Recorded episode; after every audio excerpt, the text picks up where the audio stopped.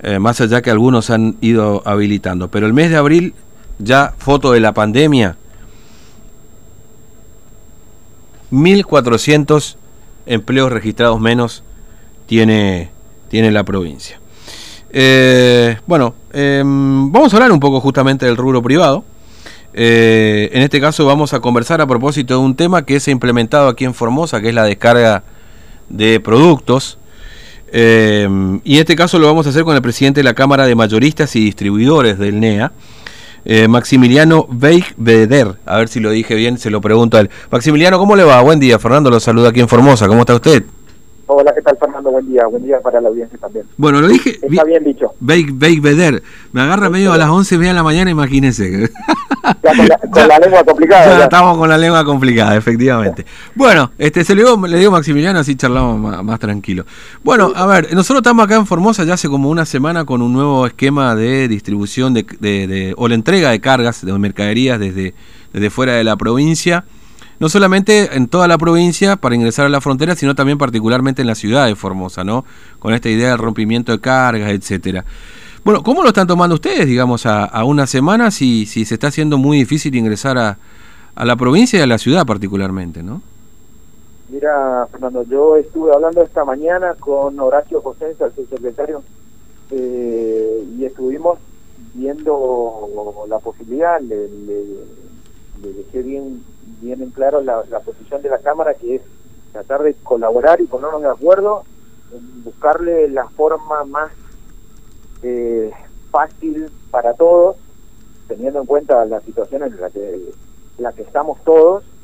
Eh, y bueno, y él me comentó que sigue vigente eh, la ordenanza, sobre todo en Formosa Capital, el tema de del ingreso de un cliente por camión. Claro. Y le comenté los problemas que trae acarreado y, lo, lo, inviable que se torna hacer este trabajo. O sea, con un cliente por vehículo se torna mm. muy caro. O sea, no, nosotros estuvimos averiguando la, para alquilar un depósito como habían planteado, pero parece que ahora todos se transformaron en el centro de distribución de Amazon mm. eh, y valen una fortuna. Eh, hablando con otros, gente que bueno, con la que cliente nuestro, que se puede charlar y ver, eh, estamos hablando de entre 3 y 10% de incremento. Mm.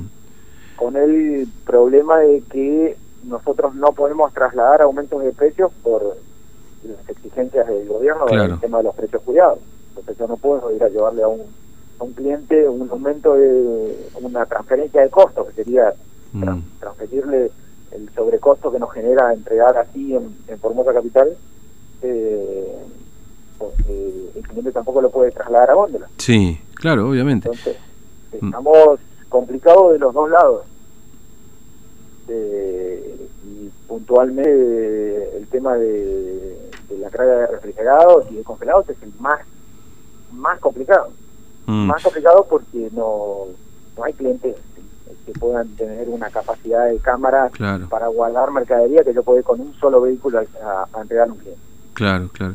Sí. Lo que a ser carne o, pollo, pero un cliente grande. Los clientes chicos son los más resentidos, los que más van a van a sufrir este tipo de, de medidas porque mm. se torna inviable para, para cualquiera de los afiliados de la Cámara llevar mercadería hasta allá con un solo camión. Claro, yo, yo le, menciono una marca porque me lo comentaban justamente ayer este tema, no sé si usted tendrá conocimiento, en todo caso después seguimos conversando, digamos, le hago otra pregunta, pero me decían que por ejemplo hay productos de la línea Paladini que ya no están ingresando a Formosa. No, no, no, yo, yo tengo conocimiento de que Paladini obviamente no está en la cámara porque esto es una cámara del MEA, claro. pero yo tengo conocimiento de que no fue, y Serenísima tampoco fue y hay mm. varios frigoríficos que no fueron y nosotros particularmente no fuimos con congelados, no fuimos.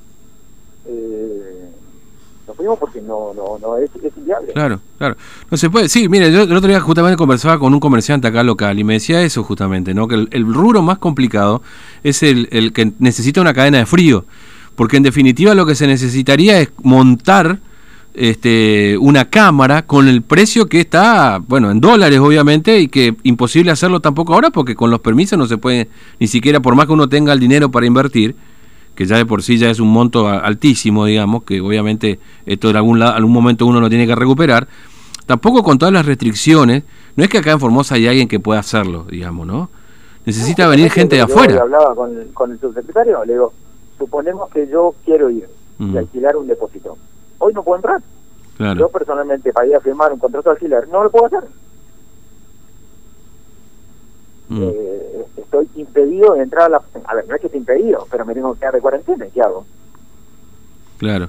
Y, eh, y aparte calculamos que para comprar un camión de frío, o sea, eh, un camioncito, hablamos entre camión, equipo de frío, térmico, las habilitaciones, ponerlo de eso, estamos hablando de casi 4 millones de pesos. Eh, sin tener la certeza de cuánto va a durar esto. Claro, claro, claro. Eh, bueno, eh, no puedo alquilar un local, no puedo tomar gente, tengo mm. que tomar gente. Mm. ¿Cómo se hace la distribución si necesito gente? Claro. es una situación compleja.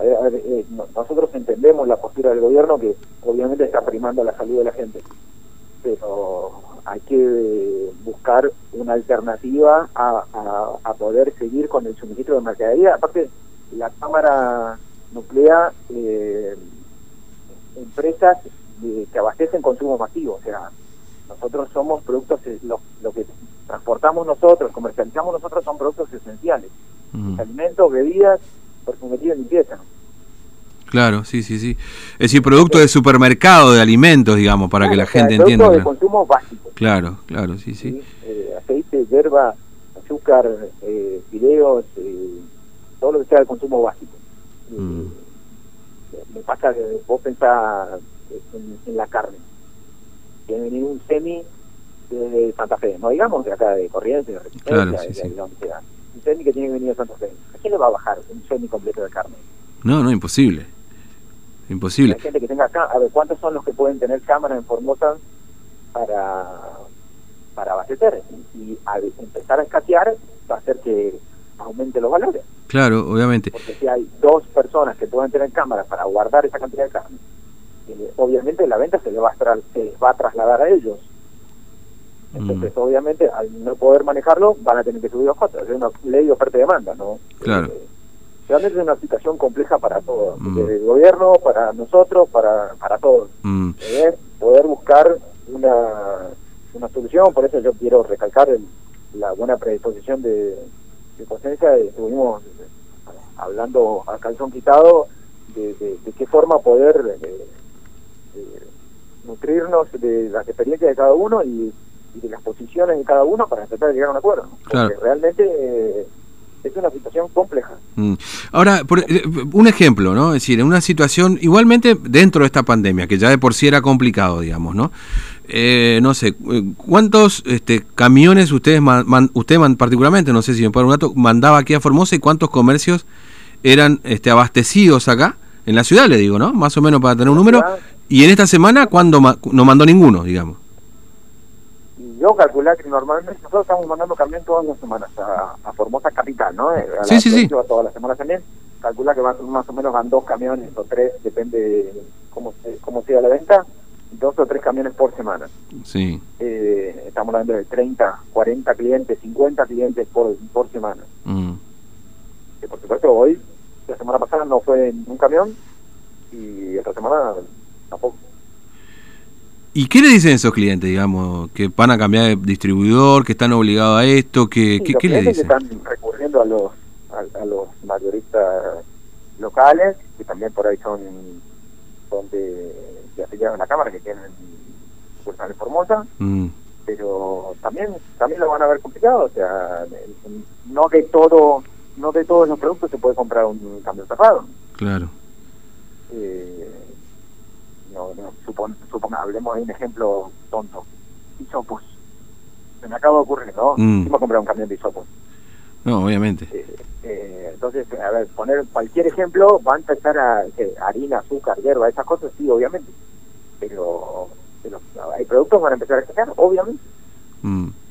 Sí, porque, a ver, este, por, por más que por ahí el distribuidor local se pueda arreglar para atender 50, 40 eh, clientes nuevos, pongámosle, eh, eh, digamos, esa demanda eh, en algún punto también puede generar un, un problema eh, para la oferta que por ahí existe localmente, digamos, Por ¿no? supuesto, y aparte, mira, yo que tengo el contacto directo con, con las empresas, hay muchas empresas que tienen muchos faltantes de mercadería, porque tienen gente que está radicada en Buenos Aires, que tiene el tema de, de ahora volvieron a fase 1, entonces hay varias empresas de las, con las que yo trabajo, yo represento, que no están, no están trabajando.